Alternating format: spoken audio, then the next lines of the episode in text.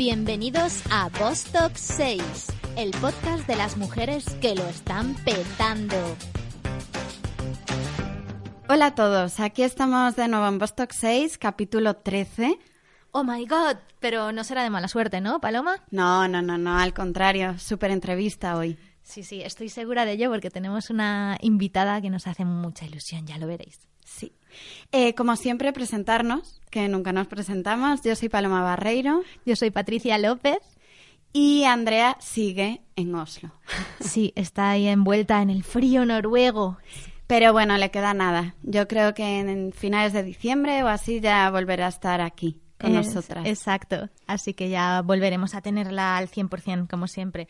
Y bueno, la que, la que ya no tenemos siempre por aquí es a Paloma, aunque hoy la escuchéis aquí en vivo y en directo, que se nos ha mudado a Galicia y, y tenemos que advertir que a partir de ahora los podcasts tendrán aún más acento gallego y más riquiñismo. Mucho más. Riquiñismo no sé, pero acento gallego eh, muchísimo. Pero bueno, que vendré a grabar, así que Vostok no se sino que esto acaba de empezar. Le hemos puesto una cadena ahí en el cuello que, la deja escaparse a 200 metros como mucho y, volver, así que no, no hay problema. Pues eh, cuéntanos, Patti, ¿hay noticias nuevas esta semana? Pues tenemos notición. Eh, las elecciones al Congreso de los Estados Unidos nos han traído un montón de, noticias, buenas, buenas noticias y, cosas que dan la impresión de que hace que, las cosas están cambiando un poco, ¿no?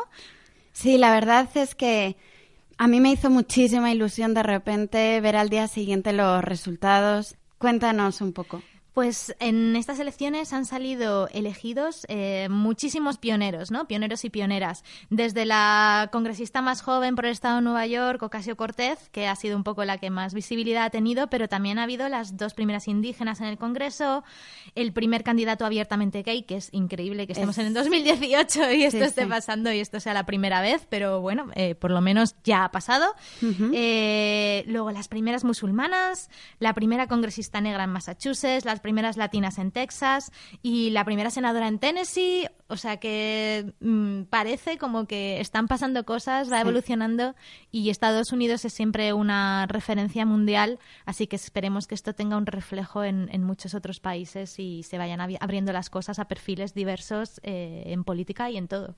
Sí, yo creo que transmite una, una imagen muy importante hacia, hacia el mundo que en Estados Unidos, que es también un, sitio bastante complicado en cuanto a, bueno, pues a, al trato feminista, a, al racismo, etcétera, pues que hayan llegado estos perfiles a un congreso es muy importante. Así que sigamos trabajando en que esto pase. Sí, y si hablamos siempre de referentes, la verdad es que tener a, gente que va a tener tanta visibilidad, como la misma Ocasio Cortez, que es un perfil súper potente, de enseñar a alguien que viene de un barrio más humilde, que ella misma ha dicho que todavía no se puede permitir mudarse a Washington hasta que no le llegue el primer sueldo de congresista.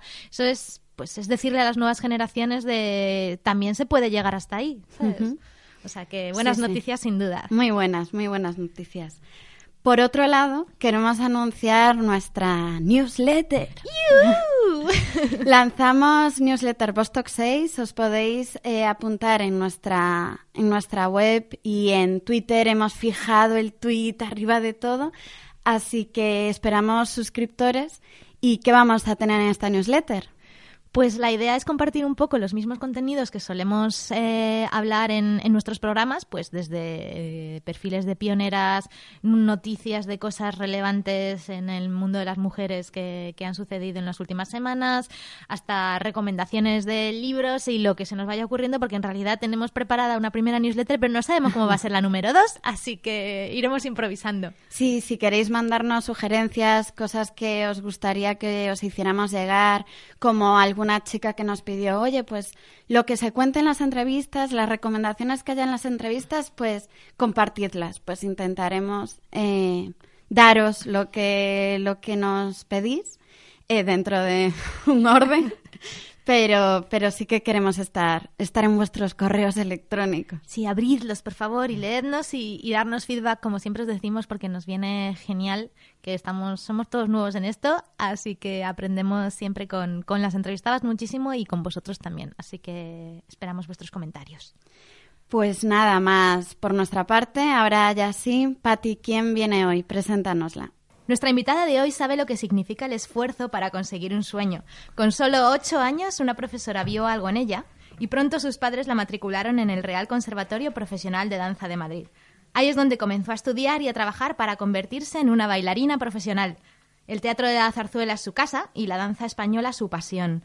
Esta mujer que ha dedicado su vida al baile es, de 2000, es desde 2016 la primera bailarina del Ballet Nacional de España. Y hay tantos tópicos alrededor del mundo del ballet y de las bailarinas. Hemos escuchado tantas cosas que hoy estamos deseando ponernos al otro lado y escuchar de ella misma cómo es dedicar la vida a bailar. Hoy tenemos el placer de tener aquí a Inmaculada Salomón, que seguro que tiene muchísimo que contarnos sobre esfuerzo, disciplina y trabajo duro. Bienvenida a Stock 6, Inma. Buenas, muy bien. Bienvenida, Inma. Eh, preséntate a ti misma. ¿Quién es Inma Salomón?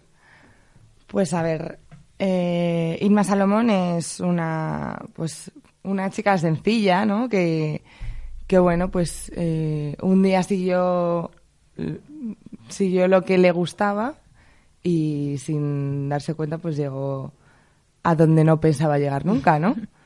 Que sea al final a ser primera bailarina del Ballet Nacional de España, una cosa que yo nunca hubiese pensado que, iba a ser para mí, ¿no?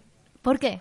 Que es, es como un sueño inalcanzable, ¿no? Sí, sí, sí, yo la verdad que soy una persona que nunca ha tenido como una un, objetivo muy, muy lejano ¿no? en, mi, en mi vida. Soy más de vivir la experiencia diaria y más el presente.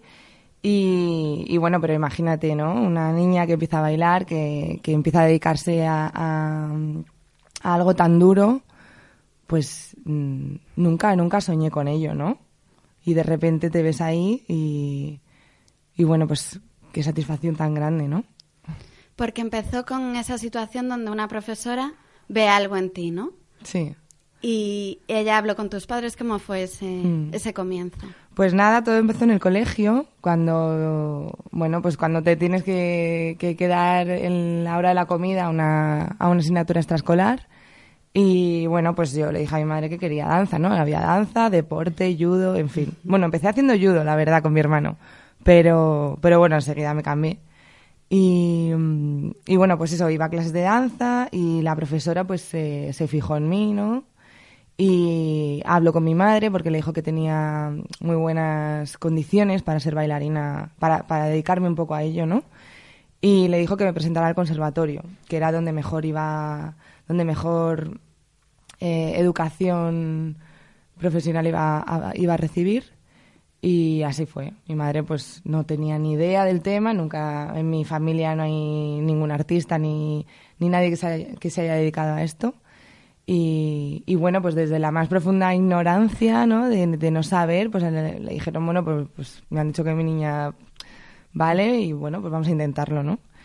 Entonces, bueno, con ocho años me, me presentó al, al Real Conservatorio Profesional de Danza y, nada, me cogieron y allí estuve haciendo em, cuatro años de grado elemental y después cuatro grados de eh, cuatro, cuatro años, no, seis años de cuatro, ojo, seis años de grado medio.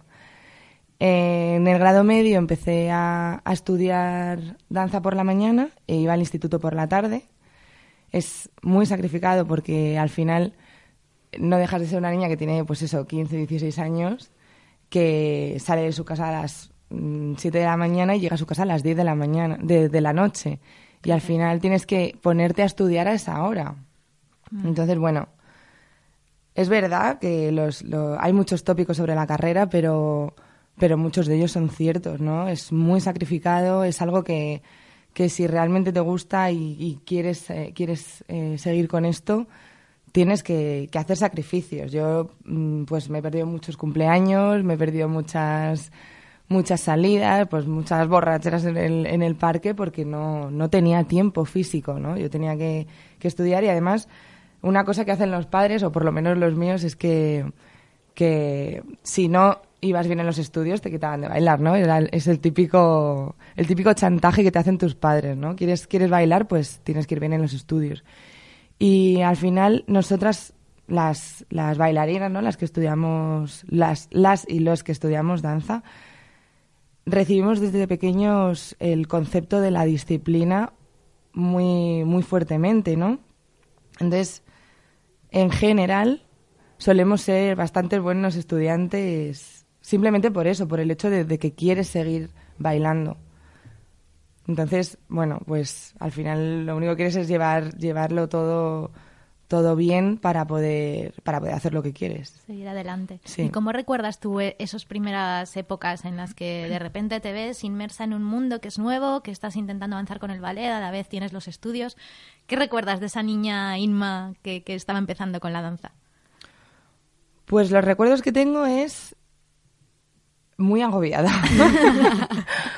muy agobiada, pero, pero creo que, que lo recuerdo desde, desde la perspectiva que tengo ahora mismo. Porque mientras estabas haciéndolo, tenías otra energía. Claro, la, la energía que tienes ahora con 30 años no es la misma que tenías con 16, ¿no? Pero bueno, como al final estás en un círculo en el que esa es tu vida, que todas tus compañeras hacen lo mismo, todas tus amigas son del mismo grupo, entonces os dedicáis todas a lo mismo y, y es tu vida, no te planteas dejarlo ni voy a dejar esto porque es que no estoy muy agobiada. No, porque para ti al final es lo normal, ¿no? Es tu vida. Tú te levantas por la mañana, bailas y luego tienes que estudiar. Pero mm, no lo recuerdo como algo negativo, porque al final, yo que sé, estás haciendo lo que te gusta y, y es durísimo, ¿eh? Es durísimo y no, no quito no quito mérito a lo que hemos hecho porque de verdad que, que- que lo tiene.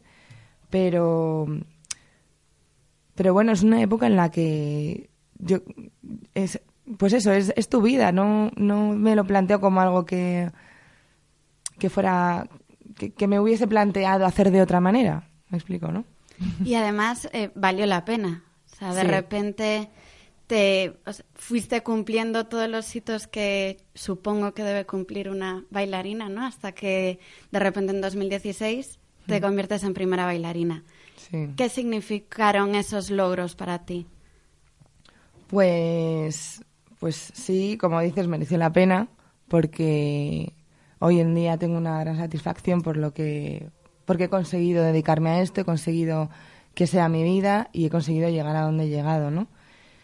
Eh, pues es que, como te digo, yo nunca tuve un objetivo como muy lejano, ¿no? Iba viviendo cada etapa, pues cuando era estudiante era estudiante, cuando salí del conservatorio, mm, el hecho de- de- de llegar a dedicarte a esto profesionalmente no es fácil.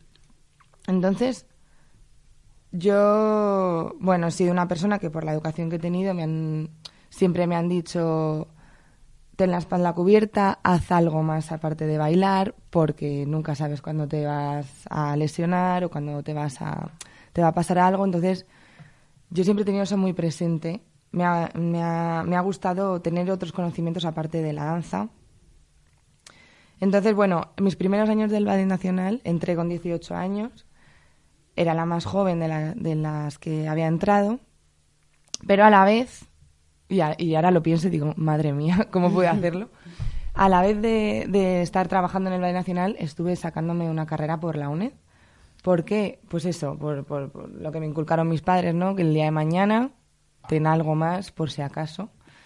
Entonces, bueno, pues conseguí sacarme la carrera de turismo a la vez que trabajaba, me iba de gira, fue un poquito Duro. estresante sí, y duro.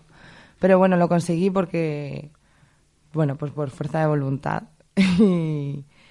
y, bueno, pero una vez que me saqué la carrera, ya solo me dediqué enteramente a la danza y, mm, y f- ¿qué, qué te digo? Pues es que para mí tengo la suerte de, de ir a trabajar y nunca sentir que es un trabajo, ¿sabes? O sea, yo no tengo la sensación de... "Uf, ¡Qué rollo! Es lunes. Es lu- bueno, a ver, hay lunes y lunes, porque lo que a lo mejor en otro trabajo es un poco pues aburrido o que no te llena o lo que sea, aquí esto se, se suple con dolores, eh, cansancio físico, cansancio mental. Entonces, bueno, yo no lo tomo como un trabajo porque no es eh, el típico trabajo, ¿no? Vas a la oficina vas a... Pero voy a bailar todos los días. Pero eso no, no quita que sea durísimo, que hoy por la mañana me haya costado levantarme porque me dolían las piernas, en fin. Pero bueno, que para mí soy afortunada por eso, ¿sabes? Por, por levantarme cada día y no tener que ir a trabajar. Qué suerte. Pues qué suerte, qué bien. ¿Y cómo se gestiona siendo tan joven el ir consiguiendo logros tan importantes? Porque cuando tienes 18 años y de repente te ves ahí en el Ballet Nacional y sabes que es la persona más joven que ha entrado, ¿cómo, cómo reaccionas ante algo así? Pues alucinando, la verdad. la verdad, o sea, no es... no era, yo creo que no era consciente, ¿no? Cuando entré al Ballet Nacional mis sensaciones diarias, yo recuerdo cuando entré que, es algo que me quedo porque me parece muy mágico, ¿no? Cuando yo entré al Ballet Nacional, para mí era una maravilla poder ver a diario a las personas a las que yo iba a ver al teatro. O sea, cuando yo entré, yo era muy pequeña, ¿no? Y había gente, pues, que llevaba muchísimos años bailando, que yo admiraba, que yo seguía y que, que, como bueno, al final yo pagaba entradas para ver a esas personas, ¿no? Y, y para mí era un regalo poder verles todos los días cómo ensayaban, cómo sudaban, cómo era un poco más el, el punto espectadora, ¿no? De, de, decir, wow, porque era tan, tan pequeña y era tan inocente, ¿no? Yo, yo me recuerdo como inocente, en plan, wow, esto, que estoy aquí, ¿sabes? Como una más. Sí, como una más, sí, sí. Y yo decía, no me lo puedo creer, estoy aquí con ellos. Para mí, ese, ese punto de mí en ese momento me gusta, ¿sabes? El punto de inocencia, de no, no entré con una con, con una cosa altiva de, de, bueno, entrar al ballet nacional y, bueno, pues es que sí, estoy aquí. No, entré con un punto de inocencia de wow, estoy aquí. Que no hay que perderlo eso, yo creo, para tener emoción siempre. No, y además, es que una vez entras, eh, como cuerpo de bailarinas, ¿no? Cuerpo de baile. cuerpo de baile. Em, después te conviertes en solista. Supongo que también pasar de una fase a la siguiente y después a, primera bailarina eh, significa mucho en la carrera, no todas llegan, bueno, supongo que un pequeñito porcentaje llega hasta, hasta ahí, o sea que enhorabuena. Muchas gracias. La verdad que ha sido muy diferente las dos etapas, esta es la que subí de, cuerpo de baile a solista, que de solista a primera, porque, como te digo, yo siempre he tenido ese punto de inocencia de, decir, wow. pues cuando, cuando subí de cuerpo de baile a solista, la verdad que eso me pilló un poco por, por sorpresa el, el, hecho de, de, presentarme yo a subir de categoría. parece como, joder, me pareces tonta, ¿no? Pero pero no, es verdad, es que tenía, seguía con ese punto de yo solista, no, no sé, no, nunca lo hubiese pensado, nunca lo hubiese soñado. Pero bueno, eh, al final, bueno, finalmente salió la, la oposición, ¿no? La audición y me presenté y me cogieron y fue como increíble. Y, y bueno, luego la segunda etapa es que siendo solista también ha habido una temporada en la que estuve haciendo roles de primera bailarina siendo solista. Entonces, bueno, pues ese salto fue como más... Natural, ¿no? Sí, más natural, sí. Esa palabra me ha gustado.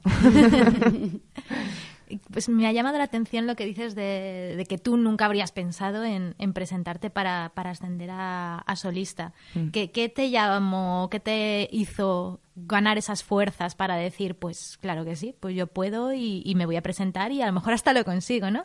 Mm.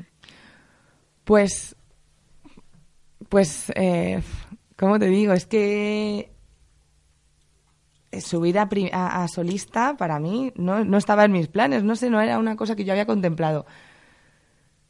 Pero claro, salió la audición y, y cómo no la iba a hacer, ¿no? O sea... La gente te lo decía, te dan... Sí, sí, sí. Compañeros y, y amigos me decían, preséntate. Vamos, bueno, de hecho, la decisión la tomé con un amigo mío que me dijo, es que te vas a presentar, o sea, no me dio, no me dio opción. Y, la verdad es que sí, yo creo que, que debajo de todas las inseguridades que podemos tener a diario, creo que, que, muy en el fondo sí que tengo como una especie de seguridad en mí misma o, fuerza de voluntad o no sé, pero hay algo que en, que en situaciones límites sí que me, me, hace crecer, ¿no? Y, y, y darlo todo para, para algo que quiero. Entonces, bueno, creo que, que fue un poco de, de- de miedo, ¿no? Lo que tuve, pero, pero en cuanto tomé la decisión, supe que iba a ir a, a por ello. Y así fue, lo conseguí. Y, y el proceso, o sea, es que no conozco el proceso en un, con- bueno, en, un, en la, joder, ¿La escuela? en la escuela.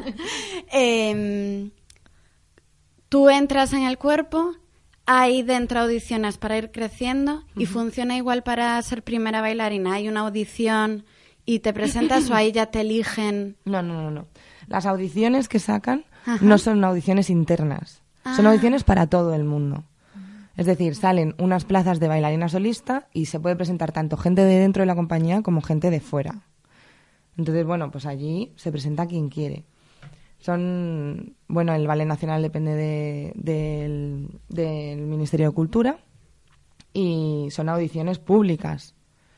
Entonces, bueno, la audición de solista es, eh, para, para, para acceder al puesto de solista, es una audición que pasas una serie de, de- ejercicios, de pruebas, de coreografías, de, mm, de solos, para, para ver si tú puedes llegar a- a tener ese puesto.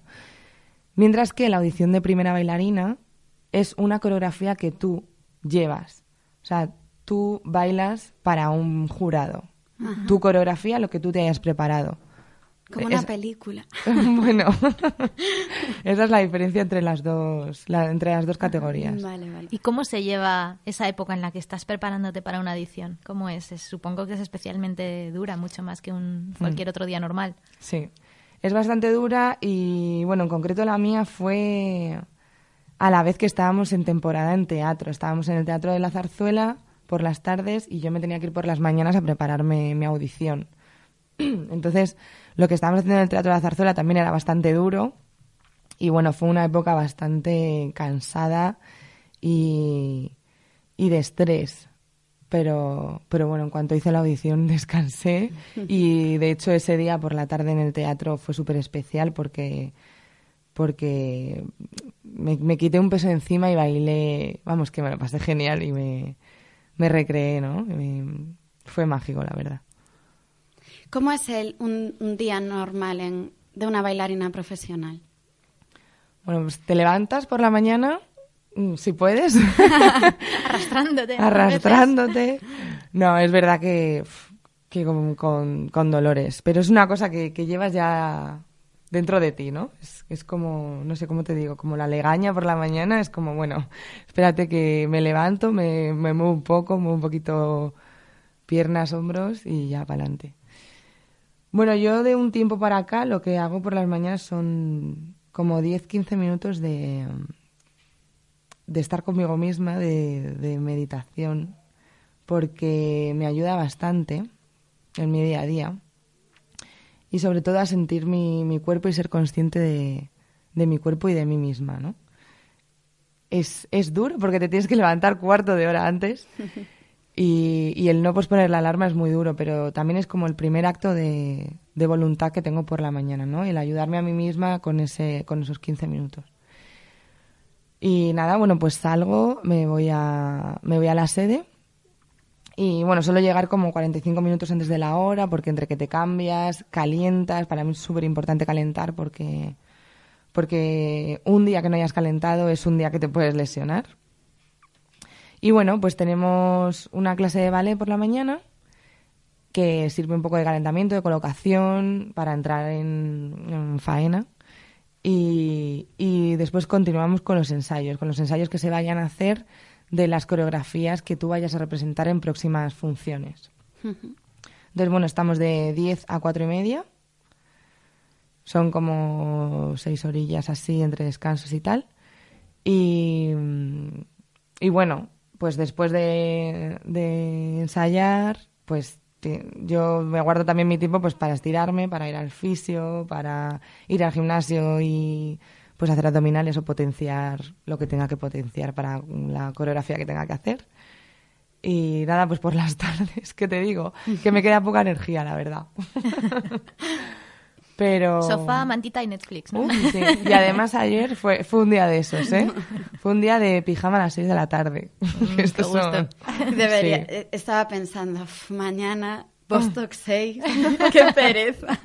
No, que va, que va, que va. Que va. Sí, además a mí me gusta mucho hablar de, de esto, ¿no? Porque creo que hay, como tú has dicho, muchos tópicos acerca de la profesión y, y el hablar de esto desde, desde dentro, creo que al final la gente se acerca más a lo que es la realidad de, nuestra, de nuestro día a día. Entonces, bueno, encantada de estar aquí. Y hablando de tópicos, yo creo que una de las definiciones más típicas a la hora de le preguntas a, a, cualquiera de cómo, ¿qué es para ti una bailarina? Yo creo que sale casi siempre, no sé por qué, la palabra fragilidad y me parece una cosa absurda porque para mí, y según lo que cuentas de vuestro día a día, sois como una mezcla entre deportistas de élite y artistas, ¿no?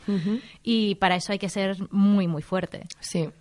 De hecho, y yo, porque soy de danza española, pero las de las bailarinas de clásico son increíbles igual, porque eh, el baile lo que tú tienes que hacer es demostrar que algo no cuesta trabajo cuando te está costando la vida. ¿Vale? El, el estar sonriendo y el parecer que no cuesta, la fragilidad, todo eso es, es, es, un, es un, un don y, y, la que mejor hace eso es como wow, ¿no?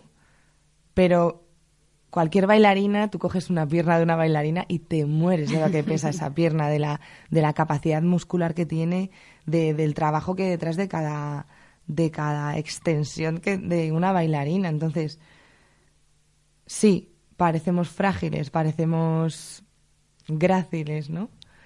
Pero, pero en realidad tienes que ser muy fuerte. Y muy fuerte no físicamente nada más, también personalmente tienes que ser fuerte, porque bailar no es solo bailar. Bailar son muchísimas cosas.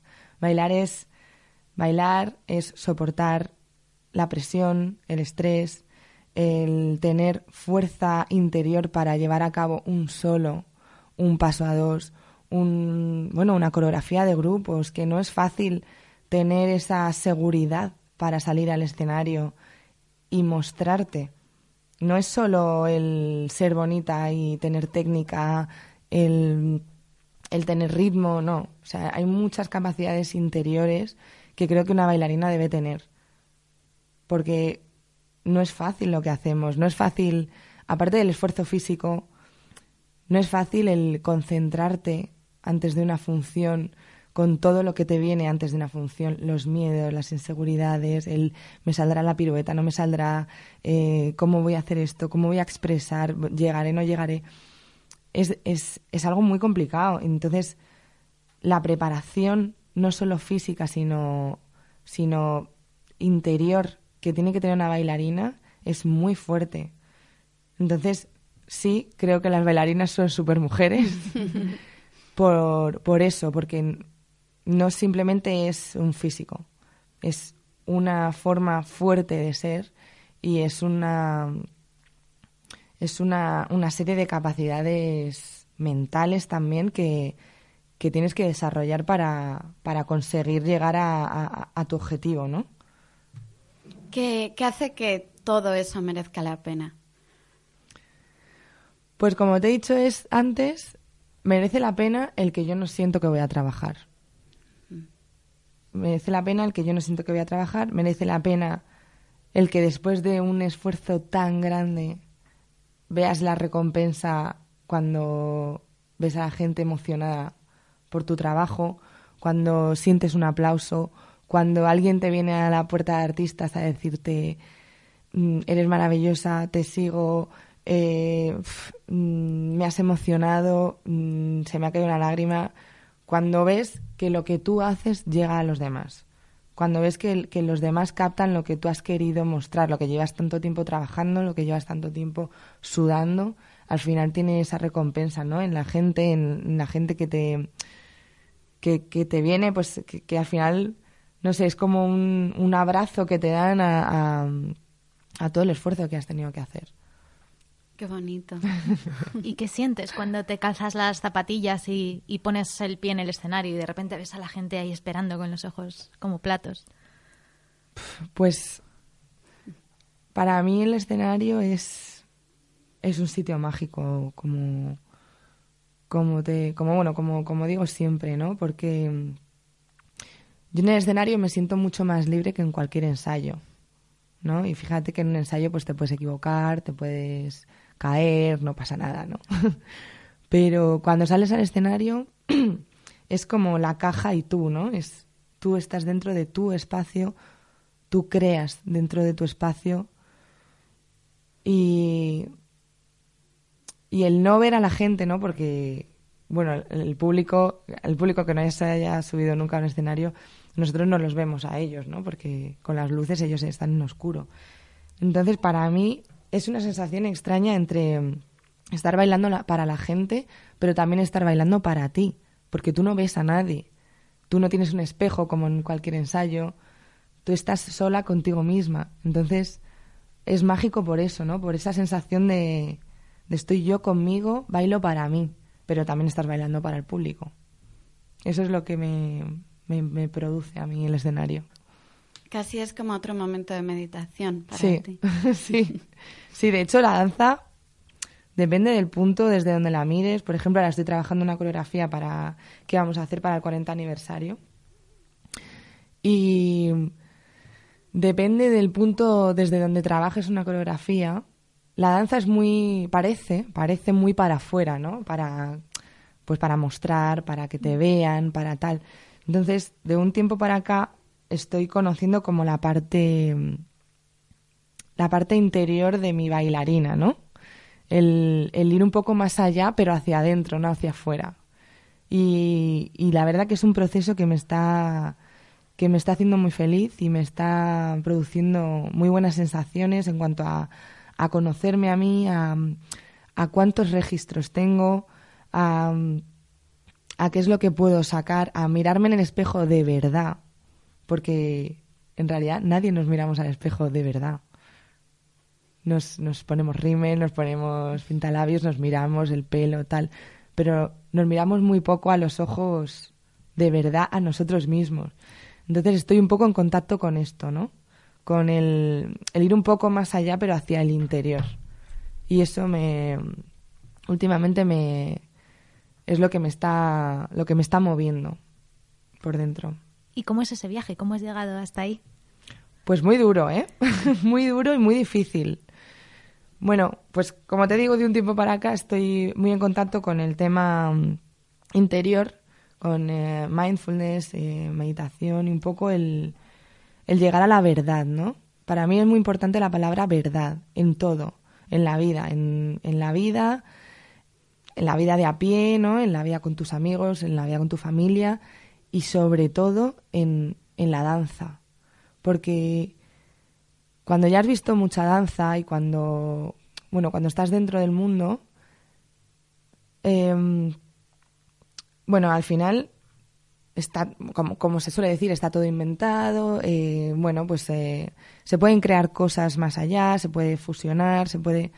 Bueno, pero al final, a mí lo que me toca, ya puedes estar haciéndome mm, maravillas con los pies técnicamente o con lo que sea, pero lo que realmente me mueve es la verdad. Si alguien me, me, me, produce la sensación de verdad, ¿sabes? Si yo estoy viendo bailar a alguien y me da verdad de sí mismo. Entonces, conecto con esto y, mm, y es duro. Es duro y es difícil. Porque pasamos por la vida, creo, un poco por encima, ¿no? Un poco por, venga, hay que estar, tienes que estar, tienes que, que llegar, tienes que tal, pero no nos paramos a, a ver qué está pasando dentro. Entonces, veo mucha veo veo mucho cambio en el momento en el que tú te paras a, mirar por dentro porque la técnica con trabajo se saca pero lo de dentro no entonces lo de dentro tienes que pararte a, mirar a ver y es complicado porque porque una vez que miras para adentro ves lo bueno pero también ves lo malo y tienes que aceptar también que, que todos tenemos partes malas o que no nos gustan o bueno fantasmas que tenemos y, el aceptarlo es muy importante. Creo que te lleva, creo que te lleva más allá. Y te ayuda a transmitir más en el escenario. Sí, sí. Sobre todo lo que te digo de, pues de trabajar con lo que hay, ¿no? Estamos muy, muy obsesionados con, con que se vea bonito, que se vea que se vea sonriente, que se vea, ¿no? Un poco para afuera. Y tú a lo mejor tienes un día muy triste, tienes un día que estás muy enfadada. Entonces, me parece importante trabajar con lo que hay, ¿no? O sea, que desde el enfado también se pueden transmitir cosas. Que no porque, porque tengas que ser eh, dulce o, o, o, bueno, o estar sonriente, no, no vas a poder trabajar desde ahí, ¿no? no sé, creo que, que bueno, pues al final es un, mm. es un trabajo diario que, que, que, siempre es algo nuevo, ¿no? Hace que no te aburras de una coreografía, hace que no te aburras de, de, ensayar siempre lo mismo, porque las coreografías las ensayamos durante meses. O sea, daros cuenta que, que si no buscas más allá, al hacer lo mismo todos los días, no es fácil. Y este año interpretaste a Electra. Em, al final, una bailarina también tiene que ser actriz. Sí. Eh, ¿Cómo, o sea, qué porcentaje de actriz tienes que tener? Supongo que esta parte de la que estamos hablando ahora, de la meditación de conocerte, también te ayuda a transmitir ese papel de actriz que, que tienes. Eh, ¿Te gusta esa faceta de, del ballet? Sí, la verdad que me encanta. Y mm, todo esto que os estoy contando, todo este rollo que os estoy metiendo, en verdad me vino un poco por Electra porque yo nunca había hecho un papel de, carácter, ¿no? Un, papel teatral y esto es lo que me abrió la puerta a todo esto que os estoy contando, ¿no? El, tener que hacer un, papel teatral, más allá del baile por baile o el, el solo el movimiento, sino buscar un sentido a una persona que, que siente de una manera, que le ha pasado una historia, que le ha ¿sabes? El tener que recrear un personaje es lo que me hizo meterme un poco de lleno en toda esta historia. Yo, eh, bueno, a raíz de esto me, me, movió muchísimo el por dentro, ¿no? El, el, darme la vuelta, el, el, ser alguien que no soy, ¿no? El representar a alguien que tiene unos sentimientos diferentes. Por ejemplo, a mí me, me costaba mucho el, Electra es una persona que, que, bueno, es una obra que habla sobre la venganza, ¿no? Y yo es un sentimiento pues que no, que no tengo muy, muy así en el día a día. Y, y a mí me costaba, ¿no? Yo decía, ¿cómo voy a hacer esto? ¿Cómo voy a representar esto? Que, que en realidad pues no, no, no, no sé coger, ¿no? Este sentimiento. Y el darme la vuelta, el buscar, el, el, el investigar dentro de mí, todo esto fue lo que me, me ha llevado a, bueno, pues me... Esto es una historia muy, muy graciosa que os la voy a contar. Eh, pues esto, en los ensayos de, de Electra, eh, bueno, estábamos totalmente inmersos en ellos, eran unos meses de, de trabajo, pues eso, muy interior y muy, pues de búsqueda, ¿no? Porque el coreógrafo también no ha sido un coreógrafo que ha venido a imponernos una coreografía, sino que, que bueno, estábamos todos en el aula y y a partir de nosotros mismos sacaba la coreografía, ¿no? del movimiento propio. Entonces me daba cuatro nociones, yo hacía y decía, esto me gusta, esto no, y a partir de ahí se creaba la coreografía. Entonces me, me pareció un trabajo muy, muy constructivo y, y, era una forma diferente de trabajar a la que yo había tenido siempre. Entonces, bueno, todo esto pues me hizo un poco investigar, ir, ir un poco más allá y un día, aparcando por mi barrio, ¿no? Con el coche, pues encontré un sitio y justo delante me, me había un sitio que ponía clases de mindfulness y teatro. Entonces fue como, wow, esto es para mí, ¿sabes? Y ponía clase de, prueba gratuita. Y, y bueno, pues así fue. Fui y a raíz de aquí, pues todo ha ido a más, ¿no? O sea, para mí ha sido un descubrimiento alucinante el tema del teatro, el mundo de, sacar sentimientos dentro de ti, pero desde el mindfulness, o sea, desde, desde conocerte a ti mismo y sacar verdad, ¿no? Todo, bueno, está todo un poco relacionado. Y, y bueno, pues con el tema de letra me, ayudó muchísimo porque, porque creo que me ayudó a saborear muy bien esta obra, ¿no? Para mí ha sido un, un cambio en mi vida artística y personal, ¿no? Me ha hecho pararme, me ha hecho sentir, me ha hecho crecer y, bueno, pues siempre estaré muy agradecida a, Electra porque me hizo me hizo cambiar, me hizo mirar la, la vida, ¿no? Es que es verdad, es que es verdad, me ha cambiado la vida. Me hizo mirar la vida desde otro, desde otro prisma, desde otra perspectiva. ¿Y qué has descubierto de ti misma con esto? Pues, a ver, ¿qué he descubierto de mí misma? Que me gustan cosas que no sabía que me gustaban, ¿no? Yo lo del teatro era una cosa que lo tenía como súper apartada, en plan, qué vergüenza. Que la gente no lo entiende, porque dicen, bueno, si eres bailarina, ¿no? Pero claro, yo eh, expreso bailando, no hablando, ¿no? El tema de la voz es, es muy delicado. y el tema de, de directamente ya hablar es totalmente otro mundo, aunque no lo creáis. Entonces, bueno, pues también me ha hecho enfrentarme esto, como te digo, enfrentarme a cosas que me daban miedo. No sé, me ha, me ha salido esa fuerza de, bueno, me apetece esto, pues lo voy a intentar, aunque me dé vergüenza y aunque me dé miedo. Y, y sobre todo, no sé, conocerme de una manera más, más desde el cariño conmigo misma. ¿Sabes? No tan te tiene que salir, te venga, repítelo, hazlo otra vez, que te salga. No, no, desde, desde el cariño conmigo misma, desde qué estás sintiendo, cómo lo vas a hacer, ¿sabes? Un poco más, de una manera más compasiva hacia mí. No tan, no tan brusca, ¿no? No tan, no tan exigente hacia el lado malo, quiero decir. Porque exigente al final siempre, siempre lo voy a ser. ¿Y ahora cuál dirías que es tu siguiente paso? ¿Te gustaría ir más hacia ese baile más teatral? ¿Te gustaría enfocarte más a la danza eh, donde no tienes que expresarte eh, tan abiertamente? Que... Pues mm, me llama mucho la atención el aunar.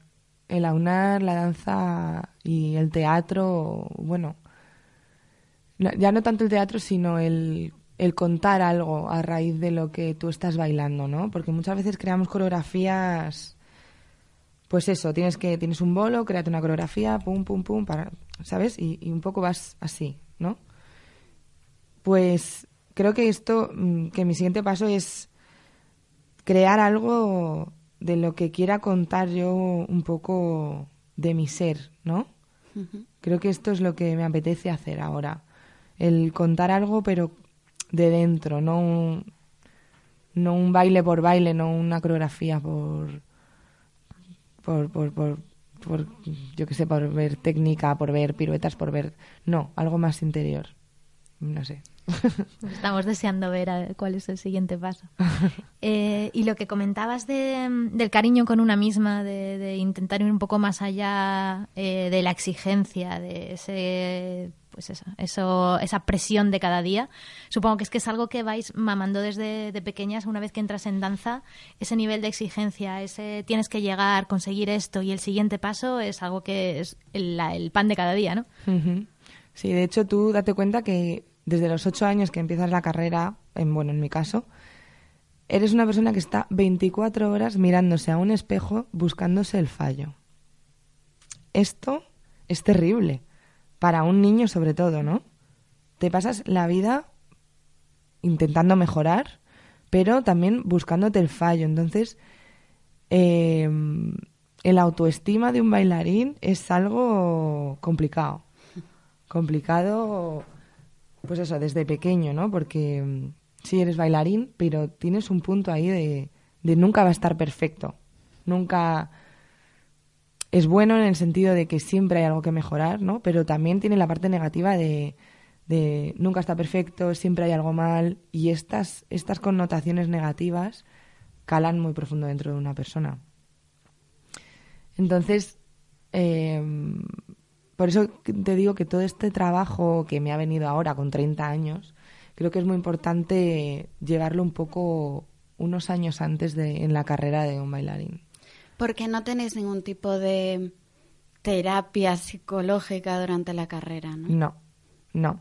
Yo no sé si ahora en los conservatorios se está haciendo o se va a introducir, pero me parece una cosa súper interesante y, y que creo que va a ser muy efectiva, porque Porque es verdad, ¿no? Que a lo largo de la carrera te encuentras con, con pues con niños que lo dejan, que niños que, que, se frustran desde muy pequeños, niños que, que, salen llorando, ¿no? De, de- de lo que supuestamente les gusta, pero por- no sabes por qué, porque no tienes una educación emocional que te diga, te está pasando esto, ¿sabes? Yo lo he visto en, en, en mi carrera y cuando yo era pequeña, y yo también lo he sentido, ¿eh? Yo, tenía un- yo tuve temporadas que, que lo quería dejar, porque no sabía qué me estaba pasando. Entonces, me parece súper interesante el tener una terapia, para, o- un- una terapia o un seguimiento o una mm, clase de educación emocional que, no sé, como que gestione un poco los sentimientos de personas que están trabajando 24 horas con sus sentimientos. Que al final solo se trabaja con el, con el paso, el físico, el brazo, eh, la castañuela y la zapatilla. Y bailar, como digo, no es eso. Bailar son emociones, son sentimientos, son eh, lo que traes cada día. Y eso me parece muy importante el saber gestionarlo y el saber trabajar con esto. Y no nos enseñan. Y ahí supongo que necesitáis una figura, no sé si es el entrenador, eh, el maestro, como Sí. lo llamáis, pero que tenga, que sepa transmitir esos valores, ¿no? Y gestionar un poco la manera que evolucionáis como bailarines. Sí, el maestro, el, el profesor, ¿no? Cuando estás en el conservatorio. Sí, de verdad que, que bueno, es una conclusión a la que he llegado, que he llegado ahora, pero sí que, que lo veo súper importante. O sea, tan importante como hacer un tandí bien o como tocar la castañuela bien. Me parece que hay que enseñar de emociones y de sentimientos. ¿Y qué te has encontrado tú en esas referencias, esa gente que os gestiona, eh, pues eso, esos maestros? ¿Qué, qué os enseñan? ¿Son demasiado exigentes? ¿Qué, ¿Qué cambiarías de ellos? Pues la verdad es que en ese sentido, como te digo, no he... Creo que no se le ha dado importan... no se le da mucha importancia a esto, ¿no? Mm, el conservatorio, la vida en el conservatorio es muy dura. Es un continuo clase tras clase, comete una galleta entre ensayo y ensayo. mm, es un no parar, es muy estresante. Y eres muy joven para darte cuenta realmente de lo que está pasando. Mm, no, no he, no he recibido esta, esto, esto que, hubies- que, que hoy en día pienso que hubiese necesitado para, para saber gestionarme ¿no? emocionalmente. Porque no. Porque, porque, claro, he llegado a este punto ahora, cuando ya tengo un bagaje, cuando ya te- tengo una carrera, ya he pasado por diferentes coreógrafos, coreografías, tipos de, de, de baile. Entonces he llegado a esta conclusión ahora y me hubiese gustado llegar antes. Que alguien me hubiese dicho, Inma, mira, por aquí hay otro camino que es igual de efectivo o más. ¿No? Entonces, son muchos años atrás que, que podía haber sido más consciente de, de, de mi cuerpo, de mi, de mi ser, de cómo trabajar la emoción, de cómo, de cómo expresar una, una historia. Entonces, para mí es algo que, que debería estar desde la carrera, ¿sabes? Ese momento de, de explorarse, de explorarse emocionalmente al niño, ¿no? Al niño que quiere ser bailarín y que quiere y que quiere evolucionar no solo técnicamente. Me parece importante, sí. Sí, incluso ahora se habla, ¿no? Hay un movimiento más de introducir las emociones en los colegios, que parece que o no puedes llorar, o no puedes quejarte, o no puedes... Y, y hay ese movimiento de, oye, pues igual los niños necesitan decir lo que sienten, que es algo que no se nos permite casi. Sí, sí, sí, me parece súper importante. Es que todos, todos, todos lloramos, todos reímos, todos nos enfadamos y al final la vida es como una, como, como un escaparate, ¿no? En el que siempre tienes que estar contento, siempre tienes que estar sonriente y más en el tiempo en el que vivimos de muy de la imagen, muy de Instagram, muy de, de- de la vida feliz, de esto no es real. Señores, esto no es real. O sea, todos tenemos malos momentos, todos lloramos, reímos y todos tenemos que saberlo. Y todos tenemos que ser conscientes y conectar con esa parte nuestra también. Y bueno, es que, pues imagínate si en la vida es así, imagínate en el baile, ¿no? El que tú vas al teatro ¿Y qué quieres ver? No quieres ver a alguien llorando, ¿no? Mm. No quieres ver a alguien enfadado, para eso, ¿no? bueno, pues imagínate en este mundo, ¿no? En el que siempre tienes que estar sonriente, siempre tienes que estar, que parecer que no pasa nada. Bueno, pues ya que tiene que parecer que no pasa nada, que por lo menos no, que no, que no pase nada en tu interior, ¿no? Que, que tú seas consciente de lo que está pasando, aunque tengas que hacerlo así que muchas veces es como damos de lado a, a, nuestras partes malas y al final eso el cuerpo lo, lo nota y al final sale por algún lado. Hay que respetarse muchísimo más, ¿no? Mm, sí. Nosotros solemos hablar mucho con mujeres que están en sectores eh, pues más masculinos, ¿no? Más eh, sectores en los que eh, pre predomina el, la figura del hombre. En cambio, en el ballet casi eh, inconscientemente para todos predomina la figura de la mujer, la bailarina. Y hablando de emociones, me, me, me trae curiosidad eh, saber cómo un niño, ¿no? cómo un, un, compañero tuyo gestiona esa parte siendo hombre en el ballet. Porque supongo que ahora cada vez más, es más normal, pero quizás cuando tú empezaste o viviste situaciones donde un niño no se sentía cómodo uh -huh. en, en, el ballet clásico por bailar, que ya ves, ¿no? Pero... Bueno, en el ballet clásico o en la danza española bueno, también. La danza. Uh -huh. Que era lo mío, vamos. Pues no te puedo hablar eh, de forma directa porque, porque, bueno, mi situación era al contrario, ¿no? Había muchas más niñas que niños. Claro. Pero sí que, sí que creo que, que es difícil para un niño, sobre todo varón, ¿no? En ese, en ese momento en el que yo estudiaba, porque creo que hoy en día hay mucho avance en este, uh -huh. sen, en este sentido y la gente, o sea, los niños pueden ser más libres de hacer lo que les gusta. Pero sí que considero que, que en su día tuvo que ser duro para muchos de mis compañeros a los que admiro profundamente por haber, por haber seguido con ello y haberse, haber continuado con lo que les movía y les gustaba aún teniendo que aguantar pues bueno pues críticas miradas y, y, y, malas sensaciones no y y bueno creo que es algo algo triste no que, mm. que los niños se sientan así por pues por hacer lo que les gusta y elegir danza en vez de fútbol no que mm. fútbol esté bien y danza no bueno yo desde aquí digo que, le, que les admiro por ello porque porque fueron muy valientes en su día y y bravo por ellos. Todos tenemos a Billy Elliot en la cabeza. sí, sí, sí, sí. Maravilla. ¿Es machista el mundo del ballet? Mm, no, no, yo considero que no. Al contrario, ¿no? En este caso es... Bueno, es que no... O sea, yo creo que es bastante igualitario en el, en el sentido del género, ¿no? Es verdad, es verdad que en una coreografía de grupo, generalmente hay el mismo número de chicas que de chicos. Y esto comparado con la cantidad de chicos y chicas que se dedican a ello es mucho más es mucho mejor para los hombres porque suelen ser menos los que se dedican a ello entonces suelen ser más los que consiguen mmm, bailar no uh -huh. entonces si de 300 chicas hay 10 plazas para chica en el otro lado lo que ocurre es que a lo mejor de 100 chicos pues hay 10 plazas, entonces tienes como más oportunidades, ¿no?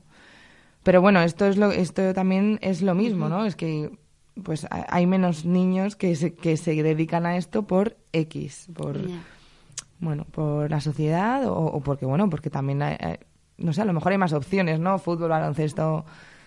Bueno, que es que hoy en día da igual porque puedes no Hacer sé. Claro, es que ahora gracias a Dios tenemos Sí. una tenemos la igualdad más presente y, y puedes elegir, tienes un campo más amplio para elegir, ¿no? Como antes que era como niños fútbol, niñas danza, ¿no?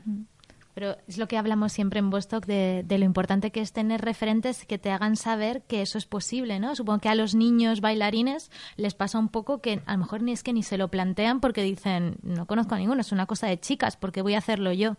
Entonces, uh -huh. o, o, te surge o encuentras ese uh -huh. momento en tu vida en el que se, la, la, danza se cruza sí. o, o, ahí se queda, ¿no? Sí, me parece muy importante que hagáis este tipo de, de entrevistas a, bueno, tanto a mujeres como a hombres, que se vea que hay, que hay grandes bailarines, que tengo grandes compañeros que, que tienen voz y que pueden ser el referente de muchos niños que no, que no se atreven o que no se les ha cruzado por delante de la danza, que se vea, que se dé voz a la danza, que se que existe, que, que es maravillosa y que, y que también es para hombres, que es maravilloso tanto para mujeres como para hombres. Y, y sí, creo que, que debemos poner voz a, a, esto para que, para que haya más referentes, sí.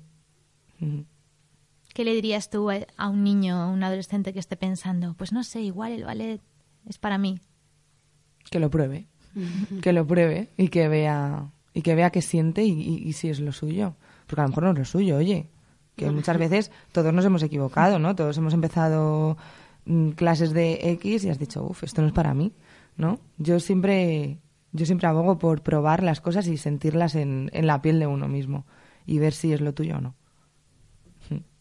Y siempre con la confianza en ti misma que, comentabas al principio, de decir, si lo pruebo, mm, lo voy a hacer sabiendo que puedo hacerlo y, y a ver qué pasa, ¿no? Sí darte esa oportunidad a ti mismo, ¿no? No ir con el no por delante y el decir, ay, es que no sé, es que no valgo, que no lo voy a hacer bien. Darse, darse una oportunidad a sí mismo, ¿no? Y que somos capaces de hacer más cosas de las que creemos. Sí, muchas más. Em, ¿cuál, es, eh, ¿Cuál es tu futuro? O sea, ¿cómo, ¿cómo te ves en 10 años? ¿Cómo ¿Cómo termina el mundo de la danza? Pues es un tema delicado este, ¿eh?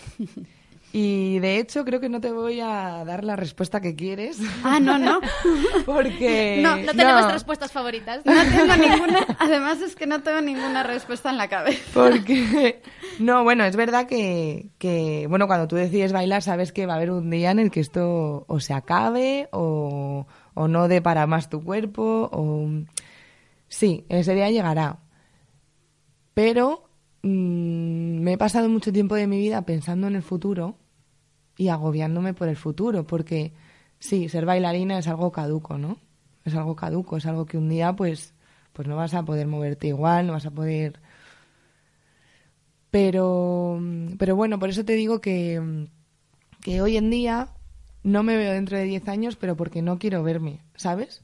Porque no quiero porque no quiero agobiarme por algo que, que, que, no sé cómo va a ser, que no puedo planear, que no puedo planificar, que mm, no sé, creo que es algo que mm, bueno, estoy en este momento de que quiero que quiero disfrutar el momento presente, quiero quiero bailar todo lo que pueda, quiero experimentar, quiero mm, introducirme en todos los tipos de, danza que haya, de, bueno, pues de teatro, de cualquier eh, capacidad artística que yo pueda tener, sacarla, ¿no? Y mm, como te digo, me preocupo poco, no, no es que no me preocupe, pero me, intento preocuparme poco por el futuro porque como sé que es algo que va a acabar, sabes que no, que no es algo positivo en este momento, pues prefiero no, no, pensar en ello, porque sí que es verdad que tuve un tiempo de mi vida en el que tenía bastante ansiedad y bastante mm, agobio por el día de mañana, el futuro, qué va a ser de mí, cómo voy a acabar, qué es lo que voy a, estar haciendo y no, no lo considero como algo, como algo que me ayude. ¿Sabes? Entonces, bueno, pues mi, ¿cuál es mi objetivo? Mi objetivo de aquí a corto plazo o a medio plazo es seguir haciendo lo que hago y seguir experimentando en las diferentes formas artísticas que, que, pueda encontrar, ¿no? Esa es mi respuesta. No, me, lo apunto. Me parece maravilloso.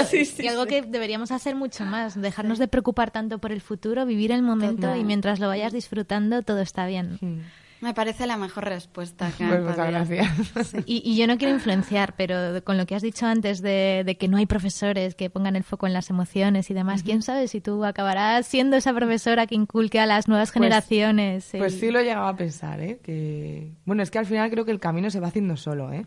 Que si te llega algo, te, te viene por un lado, te viene por el otro, pero como que todo se va, se va a ir haciendo solo, ¿sabes? Tengo esta sensación de de no ir, de, no poner el foco en algo, sino que, creo que, que, va a venir, lo que tenga que venir, va a venir solo por, por simplemente por la energía que yo tenga o por, por lo que yo emane, ¿no? Creo que, que bueno, que sí, lo que, lo que tú has dicho, que esto me mueve mucho y al final tú vas, tu, tu camino se va a dirigir hacia lo que te mueve. Ojalá. Ojalá. Que no es que vengas solo, que a lo mejor es que tú lo vas construyendo. Puede ser, sí, claro, claro. claro. pues a mí, la verdad, no me esperaba para nada una entrevista tan interior. Eso estaba pensando yo, que al final me he puesto aquí a hablar de... No, no, me, me, encanta. Maravilloso. Nos pasa, o sea, cuando una entrevista te sorprende y te lleva por caminos que no te planteabas, porque al final de estas preguntas casi nos las hemos comido la mitad. O sea, que, que a mí me ha encantado, pero tenemos que ir a...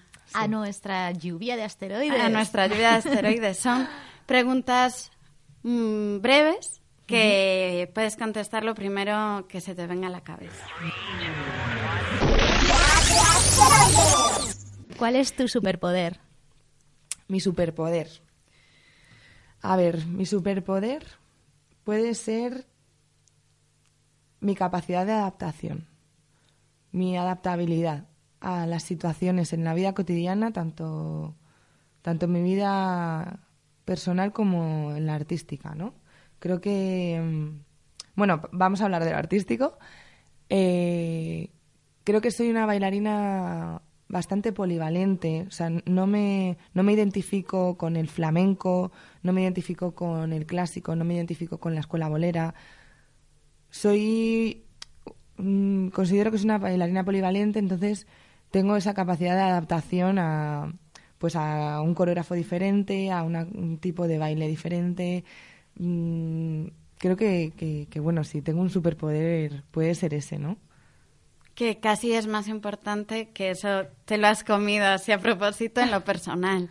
Sí, esa adaptabilidad. Sí, no, mm. sí, la verdad es que soy, sí, creo que, me adapto bastante bien a las situaciones, no, no pongo pegas a las cosas porque creo que de, todas las situaciones se, se puede sacar algo, ¿no? En, incluso incluso en bueno en coreografías que, que, a lo mejor no te gustan mucho o no te llenan o no te tocan creo que en todos los sitios hay algo que brilla. Entonces tienes que ponerte a buscarlo. No, no tienes que cerrarte. Entonces pues en la, en la vida también, ¿no? ¿no? No te puedes cerrar a situaciones porque no te guste, no porque no estés cómoda, sino que, bueno, quédate ahí y, y mira a ver qué pasa, ¿no? Esa es, eso es lo que, lo que considero, ¿no? Que, que, te puedas adaptar a, a, todo porque de todo puedes sacar algo.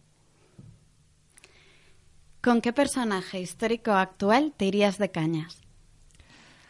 Esta es una pregunta que no me gusta, ¿sabes? Porque ya te como que te posicionas en alguien y, Puedes ir a tomar un café. Sí, sí, sí. Sí, pues mira, lo que te iba a decir es que estuve escuchando el programa el otro día y escuché la entrevista que le hicisteis a Beatriz Luengo. Ajá. Y... ¿Te gusta?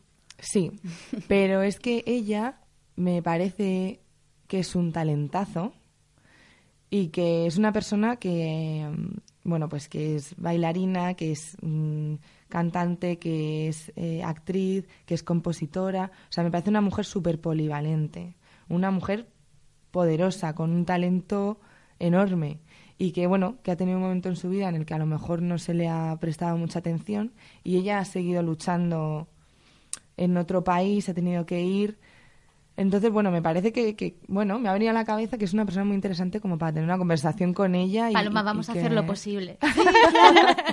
claro, Estaría genial, la verdad. No sé, me gusta pues ese, ese tipo de mujer polivalente que tiene muchas cosas que decir. Sí, sí, hmm. la verdad eh, fue una pasada conocerla. Te la presentaremos. Vale, genial. ¿A quién le darías un buen zasca? Le daría un buen zasca a cualquier político de este país en cuestiones de cultura. Porque todos dicen, hablan sobre lo que van a hacer con la cultura de este país. Y al final nadie hace nada con la cultura de este país. No llegamos a ningún sitio. No se hace nada por la cultura, no se hace nada por el arte, por acercar el arte a la gente, porque la cultura sea algo más accesible. Entonces, aparte de que no, no me gustan tan en temas políticos, pero pero considero que la cultura es como la hermana tonta de, de, todas las demás, ¿sabes? Como el patito feo, ¿no? El que nadie le importa, nadie le interesa y que si alguien quiere arte, quiere cultura, tiene que acercarse por sí mismo, no, no se, no se ensalza, no se, no se publicita, no se hace que llegue a la gente. Que me parece algo súper importante en la vida de cualquier persona, el arte. Y, y bueno, pues desde la política no se hace nada con, con ello, ¿no? Es como que no importa. Entonces, bueno, mi zasca sería para todos ellos. Y muy bien dado. ¿Cuál ha sido tu juguete favorito de pequeña? Pues mira, esto he tenido que llamar a mi madre porque eh, en, en, otras entrevistas también me lo han, me han preguntado. Y la verdad es que no, no lo tengo en la cabeza, no tengo un, un juguete, ¿no? Entonces, cuando yo pienso en cuando, era pequeña, me veo dibujando todo el día con las pinturas. Me dice, tu juguete favorito eran las pinturas. Estaba todo el día dibujando, pintando. Era, era mi... ¿Todos creían que vas a ser pintora? Oye, pero me gusta, ¿eh? Todavía cuando, cuando me quiero relajar, saco los pinceles y, y me compro un lienzo y me pongo ahí a, a liarla. y si no hubieras sido bailarina, ¿qué te habría gustado ser? Mm, ¿Qué me habría gustado ser? Es muy buena pregunta. Porque seguramente si no hubiera sido bailarina hubiese seguido con cualquier otra carrera que no me hubiese gustado. es decir, yo decía, yo cuando estudiaba yo decía, es que no sé qué me gusta. Porque a mí me gustaba bailar. Y por eso he tenido la suerte de, poder, de poder dedicarme a ello. Pero creo que, que, en el momento en el que tenemos que, que elegir qué queremos ser en la vida, me parece que es súper pronto. O sea, yo cuando tuve que elegir en, el tema académico, yo no sabía qué quería ser, yo no sabía que me gustaba todavía, yo no, querría, no sabía qué querría ser en el futuro. Entonces tuve la suerte de que, de que me estaba gustando lo que estaba haciendo con la danza. Entonces, pues, mm, no lo sé, no lo sé. Em, hoy en día sí que te puedo, sí que te puedo decir, pero cualquier cosa relacionada con, con lo artístico, porque es lo que, lo que me mueve. No sé, si pintar, eh, mm, no sé, cantar, no lo sé, pero tengo claro que es algo artístico seguro, porque si no, no me, no me movería. Por dentro. Sí, mi día a día sería un poco vacío. Como mujer, ¿quién ha sido tu referente cuando eras una niña? La verdad es que creo que no he tenido referentes potentes. No, no, no soy una persona que haya sido nunca fan de algo o seguidora de algo. Y es verdad que de pequeña iba muy, muy a, lo mío, ¿no? No, no quería ser como alguien. No quería ser como alguien. Creo que al final mis referentes han sido, han podido ser compañeras mías más mayores ¿no? Gente que he tenido más cerca, gente que he tenido cercana. Por ejemplo, cuando entré al Ballet Nacional, pues las, las mujeres que había allí bailando para mí eran referentes, ¿no? O sea, yo cuando entré, pues estaban Elena Algado, Tamara López, Esther Jurado, eh, no sé, mujeres potentes, pero que yo tenía como al lado, ¿no? No, no, no seguía ser como, como alguien más famoso. No tenía esa, esa sensación de, fan, de fanática, ¿no? que es igual de válido. Sí, para mí sí, claro. Sí, sí, sí. Además es muy curioso que es como una tónica que vemos en todas las entrevistas que las mujeres siempre dicen a personas cercanas. Sí, siempre es una, un familiar o... Mm. Fíjate. Sí. Y esta yo creo que va a tener chicha. ¿Qué consejo le darías a tu yo del pasado? A mi yo del pasado le diría tantas cosas. Sobre todo le diría, quiérete, escúchate y busca tu propio camino. No le des tanta importancia a cosas que no las tienen y, y busca tu sitio. ¿No? Creo que crecemos en muy llenos de expectativas ajenas, ¿no? y nos cuesta un poco, bueno, hablo por mí, ¿vale?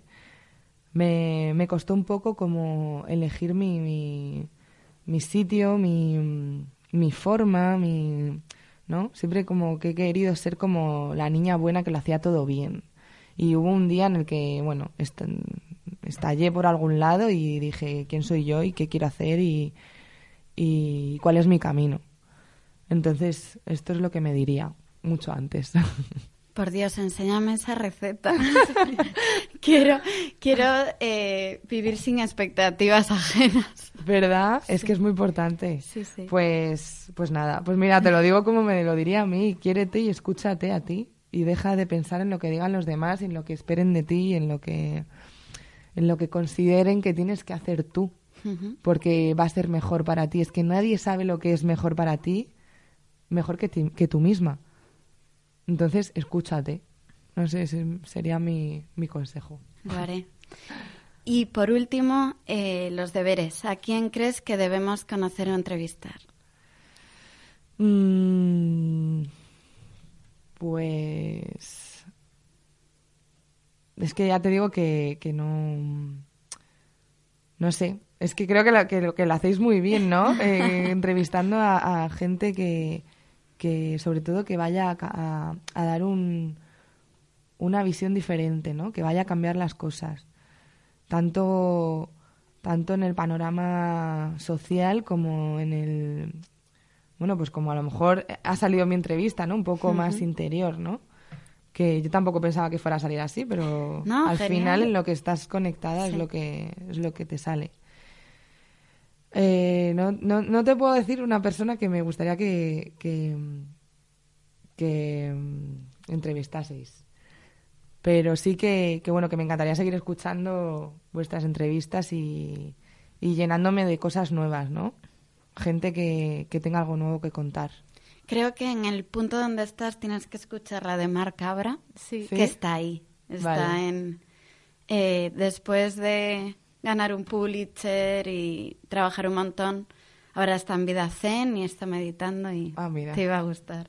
Fue otra entrevista que, que también salió diferente a lo esperado y que acabamos hablando de todo menos de investigación periodística y fue maravilloso. O sea que...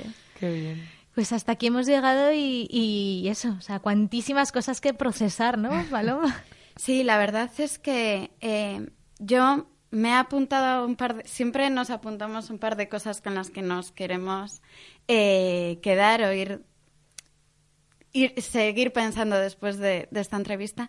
Y es que yo me apunté, mírate al espejo, mira tu interior, no te agobies por el futuro, aprende a disfrutar. Eh, tengo aquí apuntado que me dé la receta. Así que yo me quedo con eso, me quedo con, con que hay que mirarse más y escucharse más. Sin duda, el cariño por una misma y, y preocuparse menos por las expectativas ajenas, por exigirse tantísimo y, y dejarse llevar, ¿no? No, no pensar tanto en, en siempre objetivos a corto, a largo plazo, que parece que nos inculcan que siempre tenemos que tener clarísimo a dónde queremos llegar y qué pasos tenemos que dar y hay veces es solo disfrutar del momento, ir haciendo lo que te gusta y ver a, a dónde te lleva, ¿no? Al final todo lo demás viene solo. Pues muchísimas gracias Sí. por todos estos aprendizajes. Ha sido preciosa la entrevista. Me alegro Muchísimas gracias por venir. Muchísimas gracias Muchas a gracias, vosotras. Inma. Pues nada, después de esta entrevista que nos ha dejado pensativas y un montón de, como decía Paloma, nos hemos apuntado muchísimas eh, frases en, en nuestras hojas aquí de notas y que yo, vamos, mm, si no me las tatúo me quedaré cerca porque, vamos, cuántas cosas nos ha enseñado Inma. Sí, la verdad es que yo de deberes os pondría a todos los que nos estáis escuchando mirarnos al espejo y, y vernos a nosotros, eh, mirarnos a los ojos, ¿no? Y, y a ver qué vemos dentro, de- en nuestro interior. Sí, dejarnos de guiar tanto por lo que esperan de nosotros como por, por lo que nos define. Que de todos somos únicos y al final, pues esa es la mayor fortaleza que tenemos. Mm. Eh, ha sido muy bonita esta entrevista. Sí. Pues em, nada más, esperamos que os haya gustado y como siempre, seguidnos en Twitter, Instagram, Vostok 6, todo en letra. Y nuestra newsletter, sí. Sí, apuntaros, suscribiros a, a nuestra newsletter. Cuando tengamos así una, una poca de gente que nos siga, os enviaremos rápidamente la número uno. Sí, vamos a esperar a tener algún suscriptor y, luego ya sí eso la mandamos, porque si no a, nuestras madres le va a parecer guay, pero ya. Creo que ni mi madre. ni tu madre, no la mía tampoco. O sea, ahora, ahora te mando el link, mamá. Pues muchísimas gracias y hasta pronto. Hasta la próxima.